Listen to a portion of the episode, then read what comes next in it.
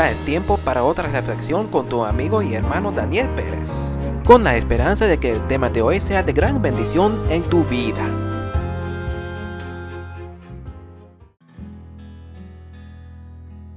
Un solo Dios. Porque hay un solo Dios y un solo mediador entre Dios y los hombres, Jesucristo hombre.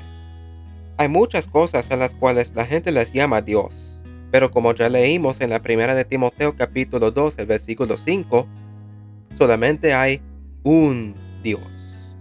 Los demás dioses no son dioses, son ídolos. En India hay un hombre que se llama Busa. Busa es un adorador, pero no del único Dios.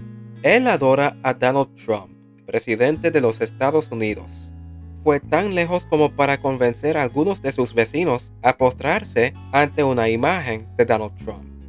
Si esto no es suficiente, Busa ora a Donald Trump cada día, tiene un altar en honor de él y estaba construyendo un templo para que otros puedan con él adorar al presidente de los Estados Unidos, Donald Trump. ¿Y tú? ¿A quién estás adorando?